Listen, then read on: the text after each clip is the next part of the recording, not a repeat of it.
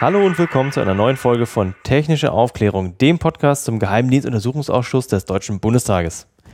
Wir sind heute wieder für euch im Ausschuss gewesen. Wir, das sind Felix Bezin, das bin ich.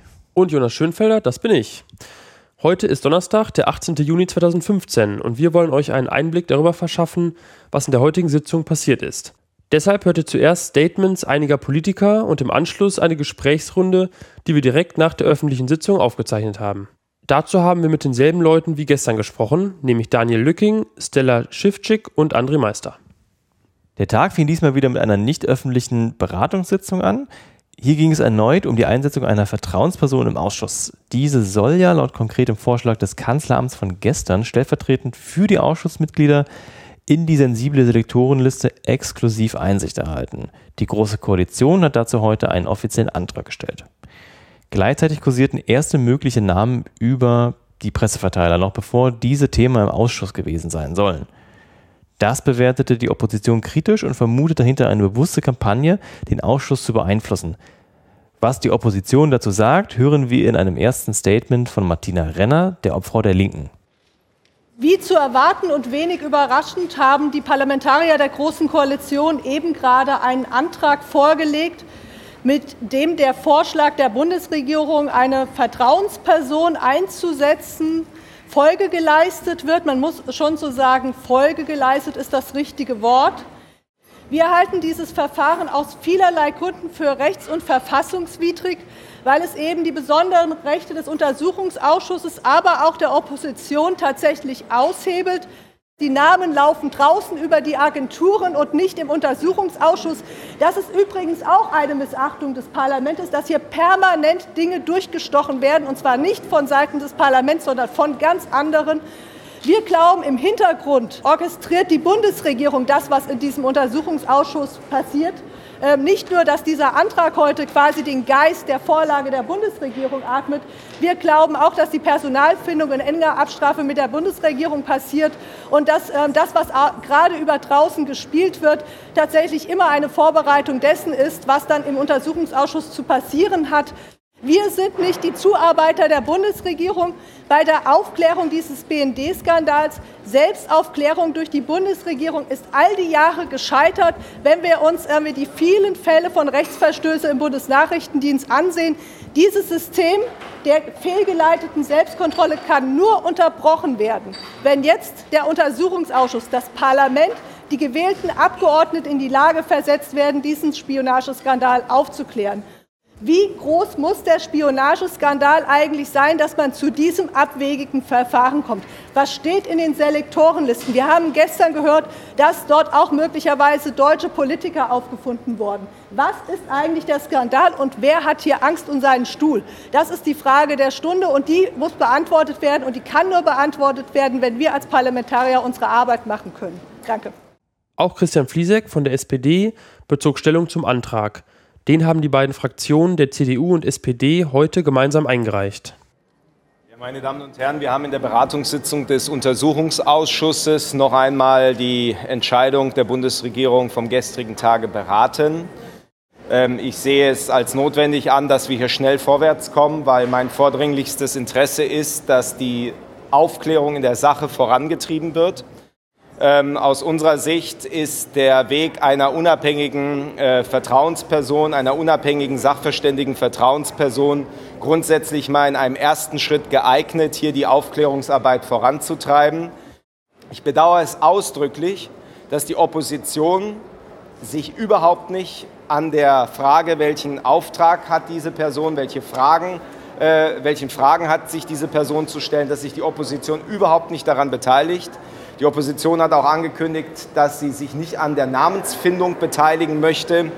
Ähm, ich habe es angeregt, dass sich die Kolleginnen und Kollegen von Bündnis 90, die Grünen und die Linke vielleicht es noch mal überlegen.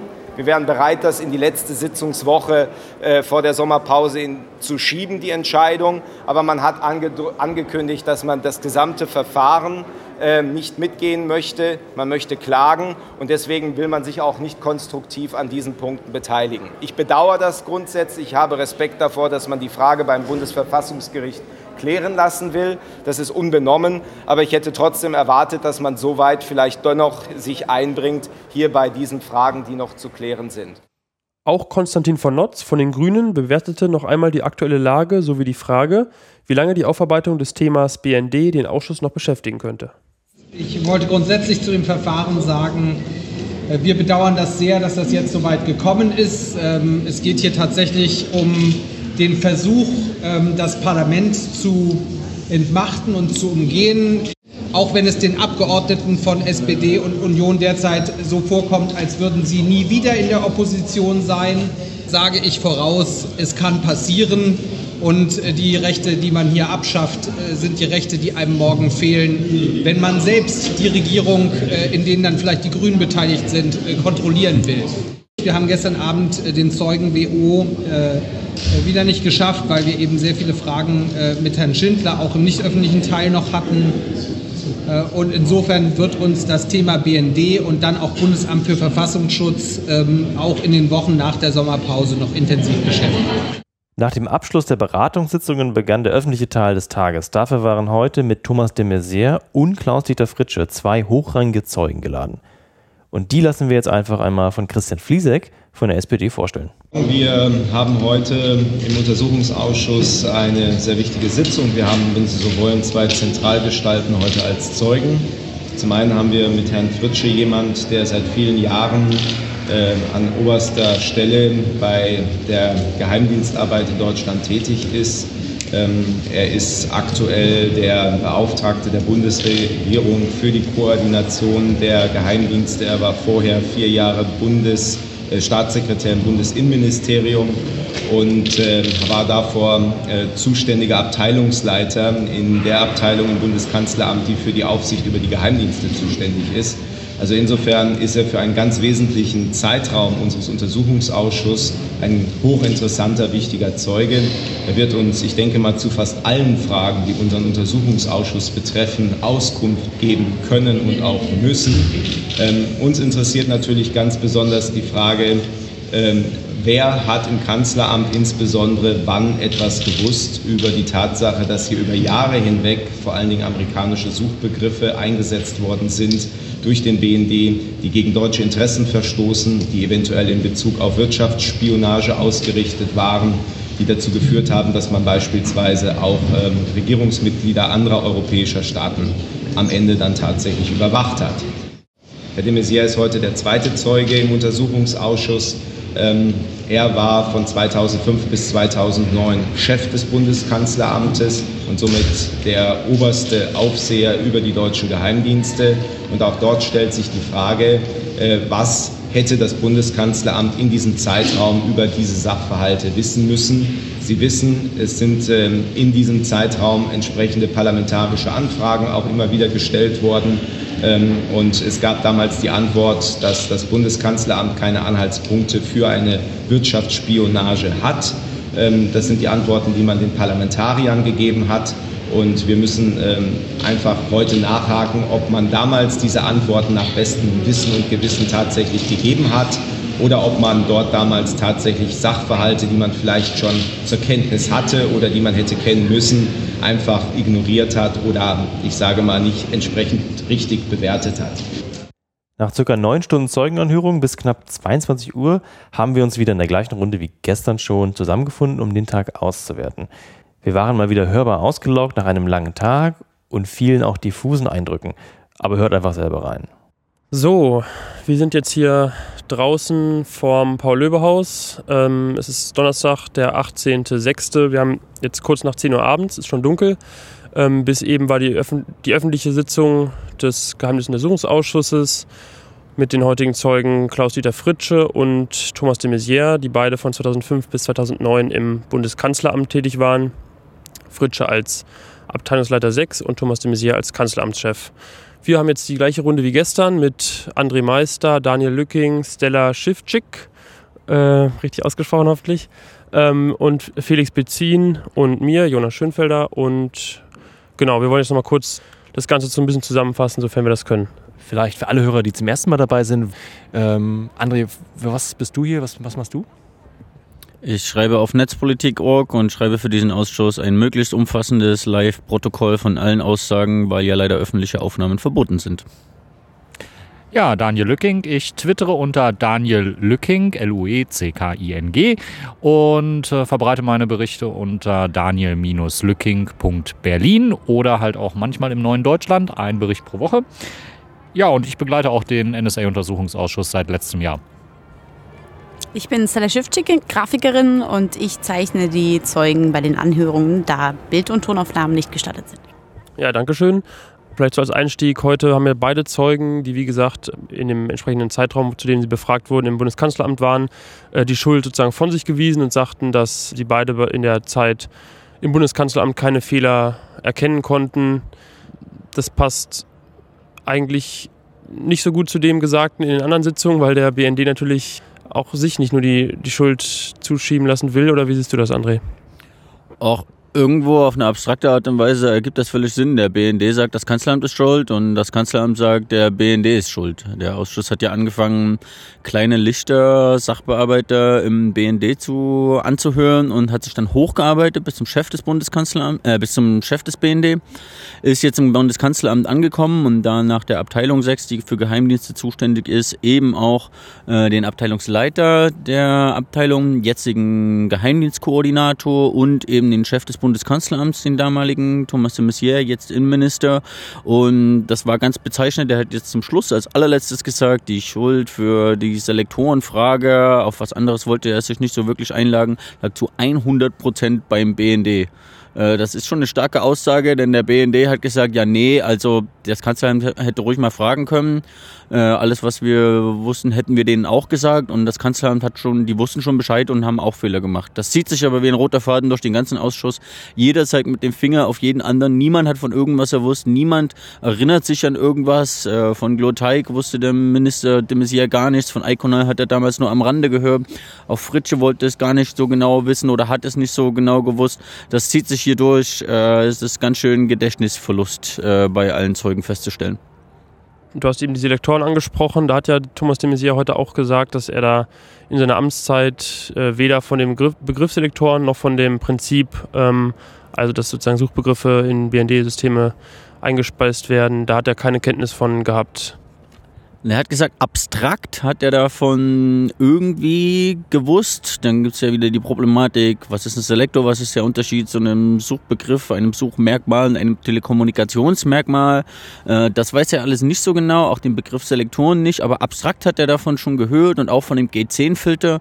Und beide Zeugen heute haben gesagt, ja, also die G10-Filter, quasi die Filterung von deutschen Grundrechtsträgern, das hat der BND immer ganz genau genommen. Das haben wir in der Vergangenheit auch anders gehört, ähm, aber das war wohl das Wichtigste, das mit den europäischen Interessen und den neuen Selektoren, das haben die aber nicht so konkret gewusst, angeblich. Das habe ich auch nochmal äh, direkt, äh, ja, äh, nicht Zitate, aber Feedback von ihm. Er kann sich zum Beispiel auch nicht an eine Metadatendebatte während seiner Amtszeit im Bundeskanzleramt erinnern. Das habe ich mir so mitgeschrieben. Das war 2005, Oktober bis November 2009 unter Merkel I. Denn wurde angesprochen auf X-Keyscore, der Begriff ist ja auch schon gefallen. Da hat er erst rumgedruckst und dann, vorsichtig gesagt, das Stichwort X-Keyscore mag in meiner Amtszeit gefallen sein. Ja.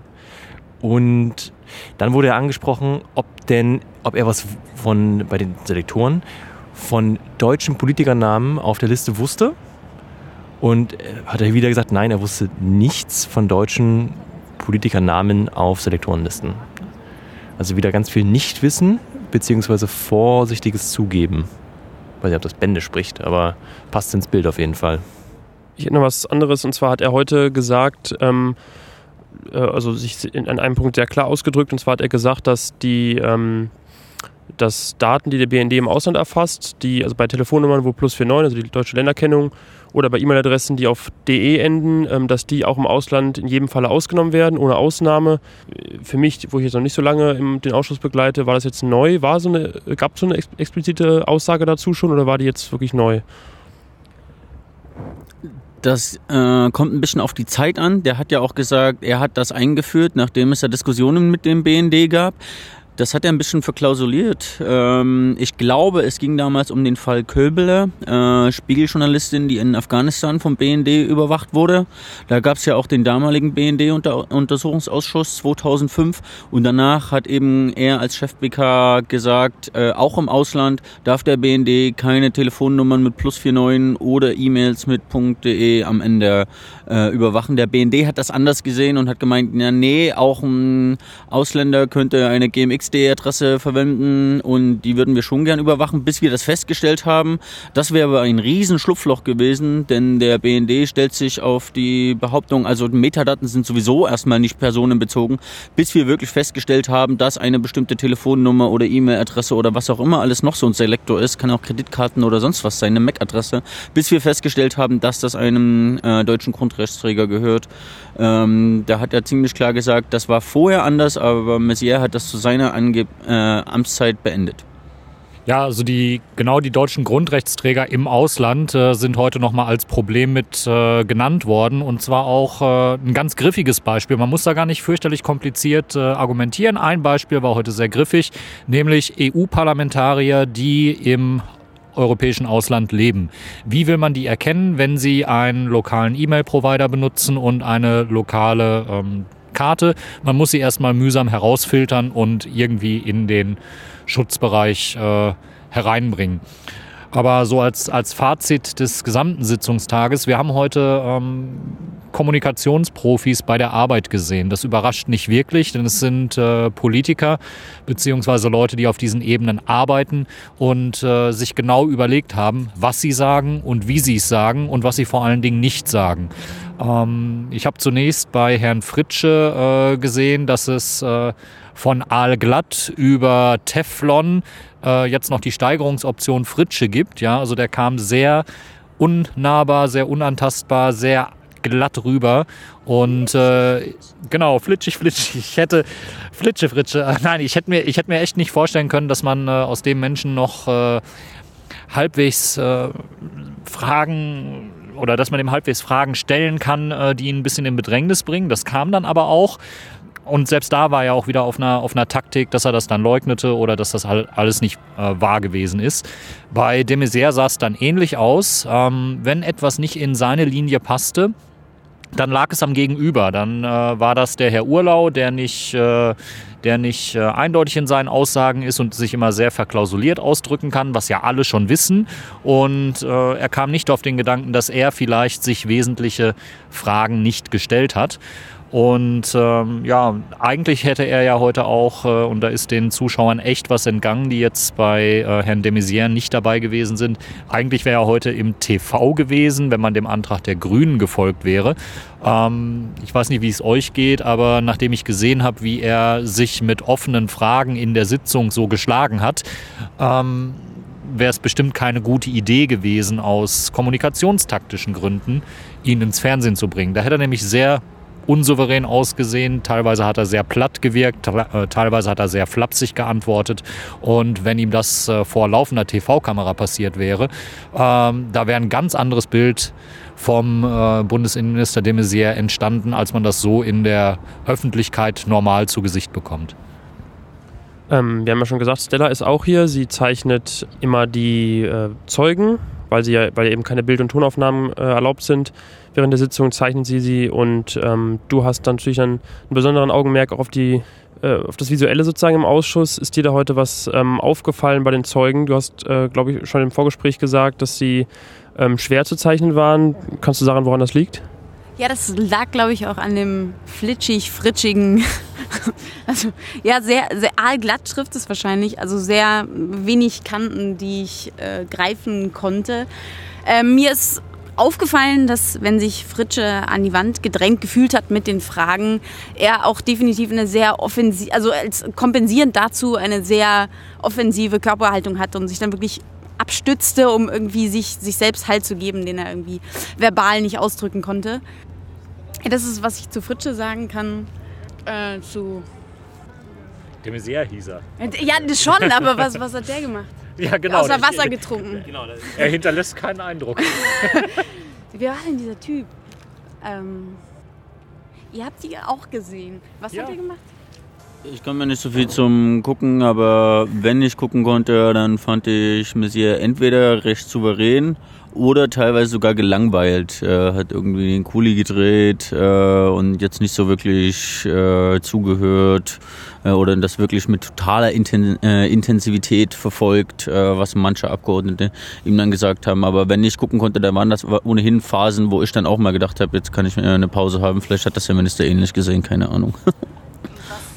mir aufgefallen war, das war aber nicht optisch, war, dass ähm, Herr, sowohl Herr Fritscher als auch Herr de Maizière, meine ich, immer wenn sie sich inhaltlich stark von den Aussagen der Abgeordneten distanziert haben, Herr Abgeordneter oder Frau Abgeordnete den Satz begannen, wo man schon sofort merkt, okay, gut, jetzt kommt, kommt ein Konter. Ähm, das ist mir aufgefallen. Ja, ich hab, mir fällt auch noch gerade eine Frage ein und zwar habe ich mir vorher, bevor äh, Thomas de Maizière vernommen wurde, ähm, so überlegt, ich meine, speziell die CDU-Abgeordneten im Ausschuss, die sind natürlich direkt, also ist die gleiche Partei, sie sind, äh, äh, haben vielleicht im, im äh, politischen Alltag öfters mit ihm zu tun. Ich weiß nicht genau wie viel, aber mh, mm, ist vielleicht auch nochmal eine spezielle Situation. Habt ihr das Gefühl, dass da sozusagen eine besondere Zurückhaltung heute äh, bei den, besonders jetzt bei den CDU-Abgeordneten äh, geherrscht hat? Oder, äh, oder war das üblich, die übliche, ja, vielleicht nicht ganz so harte Fragen stellen wie die Opposition? Die Zurückhaltung der Union ist schlecht steigerbar. Insofern habe ich das heute auch nicht erkannt. Also die sind immer als, alle, als erste fertig mit den Fragen. Die stellen immer windelweiche Fragen. Manchmal hat man auch das Gefühl, dass sie die noch nie äh, vorher gelesen haben, die Abgeordneten, sondern einfach nur das nehmen, was sie von ihrem Stab präsentiert bekommen und das vorlesen. Ähm, also ich habe jetzt nicht eine extra besondere äh, Zurückhaltung erlebt über die normale hinaus. Hm. Also man ist es wirklich schon gewohnt, dass man äh, durchaus auch für die Pinkelpause verschwinden kann, wenn gerade die CDU die Fragen stellt. Ähm, auch Herr Fliesek hat sich auf einen eher äh, unkritischen Bereich heute beschränkt. Er hat einfach in die Zukunft gefragt, was der BND besser machen könnte, hat das sehr breit ausgewalzt und äh, da konnte Thomas de Maizière dann auch in seinen Empfehlungen eigentlich nichts verkehrt machen, weil es, es hat ja wirklich keine Substanz und keine echten, keine echten Auswirkungen, wenn er darüber fabuliert, äh, wo denn Probleme liegen könnten und was man in Zukunft besser machen könnte. Ähm, also insofern keine Überraschung bei der Kommunikationslinie der CDU und der SPD. Ähm, ich hätte mir gewünscht, dass die, dass die Grünen noch ein bisschen härter äh, gleich zu Anfang äh, an Herrn de Maizière rangegangen wären. Das wirkte im Einstieg recht windelweich, wurde aber später besser. Ähm, aber das war im Prinzip auch wie bei den anderen Sitzungen das äh, normale Gefälle. Ich habe noch eine Frage in Richtung Blame Game, wie wir es schon beobachtet haben. Ne? Also heute wurde er dem sehr festgenagelt und anscheinend der Fritsche ja auch. Wer denn nun Schuld hätte? Und es hieß ja von dem auf jeden Fall 100% beim BND. Jetzt hat Frau Renner von den äh, Linken noch am Ende das Fazit gezogen gegenüber der Presse, dass es diese Aussage ihn politisch nicht schützen kann, weil das Bundes Bundeskanzleramt als übergeordnete Behörde die Fach- und Rechtsaufsicht verletzt hat, wenn sie da steht und sagt, der BND ist zu 100 Prozent schuld. Wie bewertet ihr das im Hinblick auf die politische Verantwortung? Ja, das Blame Game war wirklich eindeutig. Sowohl ähm, Herr Fritsche als auch ähm, Herr de Maizière haben sich darauf festgelegt, Schuld ist der BND zu 100 Prozent, wie es de Maizière gesagt hat. Ähm, man übte keine Kritik am amtierenden äh, BND-Präsidenten, der sich ja auch durchaus kritisch gegenüber seinem eigenen Dienst gegeben hat. Ähm, und auf wen man dann äh, gefahrlos treten konnte, war der, der sowieso nicht mehr im Amt war und auch nichts mehr anrichten konnte. Äh, man hat sich da so das schwächste Glied in der Kette ausgesucht. Ja, jemand, der sowieso schon äh, raus ist aus dem Amt, den man dann hinterher mit der Verantwortung quasi belegt und sagt, der BND war schuld in diesen Jahren da und da. Aber hey, wir sind ja längst weiter und machen äh, ganz andere Dinge heute mit ganz anderem Personal. Das könnte man so als äh, Versuch einer ja, einer Themenentwicklung sehen, wie sie dann in den, in den nächsten Wochen vielleicht kommt. Ähm, fair ist das nicht. Äh, es zeugt auch vor allen Dingen, weil es so durchsichtig ist. Es wundert eigentlich niemanden, dass es so gelaufen ist. Ähm, es zeigt nur, dass, dass wir halt bei dem Thema nicht das erfahren, was wirklich äh, dahinter steckt und dass äh, die Aufklärung hoffentlich in der geschlossenen oder in geheimen Sitzung stattfindet, aber in der öffentlichen Sitzung, ähm, da macht uns die Regierung eine klare Ansage, das geht die Öffentlichkeit nichts an, das geht das Volk nichts an, das geht die Parlamentarier nichts an. Und das war heute wieder ein Beleg dafür. Für mich war heute noch neu, dass Fritsche gesagt hat, dass die Bundesregierung einen Vorschlag zur Gesetzesreform vorlegen wird, noch in dieser Legislaturperiode. Bisher haben wir das nur von der SPD gehört, dass die SPD-Fraktion daran arbeitet. Ähm, die SPD-Fraktion hat am Dienstag äh, ein Positionspapier zur Reform vorgestellt, in dem sie die Bundesregierung bitten, äh, an einer Geheimdienstreform zu arbeiten. Fritsche hat heute für die Bundesregierung gesagt, dass das passieren wird das wird sehr tricky, denn erstens sehen wir ja gerade, wie gut schon allein die existierende Aufsicht und Kontrolle des Bundeskanzleramts gegenüber dem BND funktioniert. Nämlich gar nicht. Nämlich mehr schlecht als recht. Und zweitens, wenn die jetzt eben auch noch genau vor dem Hintergrund eine Reform des Dienstes machen, frage ich mich, inwieweit da wirklich substanzielle Verbesserungen kommen. Schon die SPD, die ja noch, also die ja noch deutlich kritischer ist als die Union äh, und als das Bundeskanzleramt, ähm, macht Vorschläge, die teilweise auf eine Legalisierung illegaler Praktiken hinauslaufen. Und wie das bei den Mehrheitsverhältnissen mit 82-prozentiger großer Koalition gegen eine Mini-Opposition erst recht im Zusammenspiel mit dem Bundeskanzleramt als bisherige Oberbehörde des BND zusammengehen soll, ähm, da sehe ich keine guten Aussichten auf eine wirklich substanzielle Reform des BND. Ich glaube, es läuft leider so wie bei fast allen Geheimdienstskandalen, dass die Geheimdienste danach mit mehr Ressourcen, mehr Rechten äh, hinauslaufen, statt dass es eine wirksame Beschränkung gibt. Das war heute für mich neu die Ankündigung und das wird noch ein extrem wichtiger Kampf in der weiteren Legislaturperiode. Und wir hätten fast die Diskussion um die Vertrauensperson vergessen, die heute eingangs hinter verschlossenen Türen geführt wurde.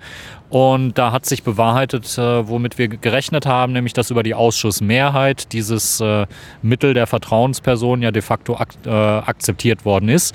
Die Opposition sagt ganz klar, nein, das wollen wir so nicht haben. Und äh, die sagt, das ist verfassungswidrig. Da, genau, das ist verfassungswidrig. Die Klage ist auch auf dem Weg. Und äh, man nimmt das jetzt zum Anlass aus Regierungskreisen, äh, ihnen mangelnde Kooperation vorzuwerfen und zu sagen, naja, aber jetzt beteiligt euch doch wenigstens bei der, bei der Wahl dieser Vertrauensperson oder beim Finden dieser Vertrauensperson. Ähm, was man ja, was einfach nicht dran ist, wann, denn wir haben hier ein Instrument eingesetzt bekommen, was so nicht vorgesehen ist, äh, was, der, was dem Parlament schadet, was der parlamentarischen Beteiligung und Kontrolle schadet und was mit Sicherheit auch, wenn die Klage dann läuft, äh, als verfassungswidrig irgendwo eingesetzt oder angesehen wird. Ähm, es ist ein Spiel auf Zeit. Äh, da läuft es darauf hinaus, was die Regierung machen will. Und sie drückt es mit ihrer Mehrheit im NSA-Untersuchungsausschuss durch und wird es auch mit der Mehrheit im Parlament äh, durchdrücken, ähm, das ja de facto diesen, diesen, diese Vertrauensperson irgendwann vorschlagen, mit äh, Aufträgen ausstatten soll. Äh, und egal, ob das jetzt im Parlament oder im NSA-Ausschuss passiert, ähm, das hat mit Kontrolle nichts mehr zu tun. Und das ist momentan eine echt gefährliche und eine echt traurige Entwicklung. Ja, ich würde sagen, ähm, damit beenden wir es. Wir sind auch alle ein bisschen durch. Die Sitzung ging heute neun Stunden etwa. Also da hat man jetzt, glaube ich, das Bett verdient. Ja, vielen Dank euch allen, dass ihr Zeit hattet und ähm, dann schönes Wochenende schon mal. Viel Spaß beim Schneiden. Und auch von hier sagen wir Danke fürs Zuhören. Alle Links und weitere Informationen findet ihr auf unserer Webseite technische-aufklärung.de. Wenn ihr, Feedback wenn ihr Feedback habt, Fragen, Wünsche oder Verbesserungsvorschläge, dann schreibt es gerne in die Kommentare zur Folge. Wir sind außerdem auf Twitter zu finden unter Aufklärung-pod. Wir berichten wieder von der nächsten Sitzung, diesmal erst am 2. Juli 2015. Nach dem Maizière ist dann wieder ein Ex-Kanzleramtschef geladen, und zwar Roland Pofalla.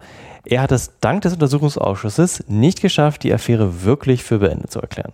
Außerdem wird auch noch Günter Heiß als Zeuge aussagen. Er ist Leiter der Abteilung 6 im Bundeskanzleramt und somit für die Koordination der deutschen Nachrichtendienste zuständig. Das ist die Position, die bis 2009 Klaus-Dieter Fritsche innehatte, der ja heute im Ausschuss vernommen wurde. Und eine Sache, die uns noch am Herzen liegt, kommt rum. Der Ausschuss ist öffentlich, es ist total spannend. Wir sind alle die Öffentlichkeit. Auch Jonas und ich haben genau so mal angefangen. Äh, ich kann es jedem nur empfehlen. Wir haben nur noch eine Sitzung und zwar die nächste vor der Sommerpause. Ähm, wer rumkommen möchte, schaut auf bundestag.de. Den genauen Link könnt ihr auch bei uns im Blog finden auf technischeaufklärung.de. Und ja, so viel von meiner Seite. Äh, ich bin durch für heute. Sagt Tschüss. Tschüss auch von mir und bis in zwei Wochen.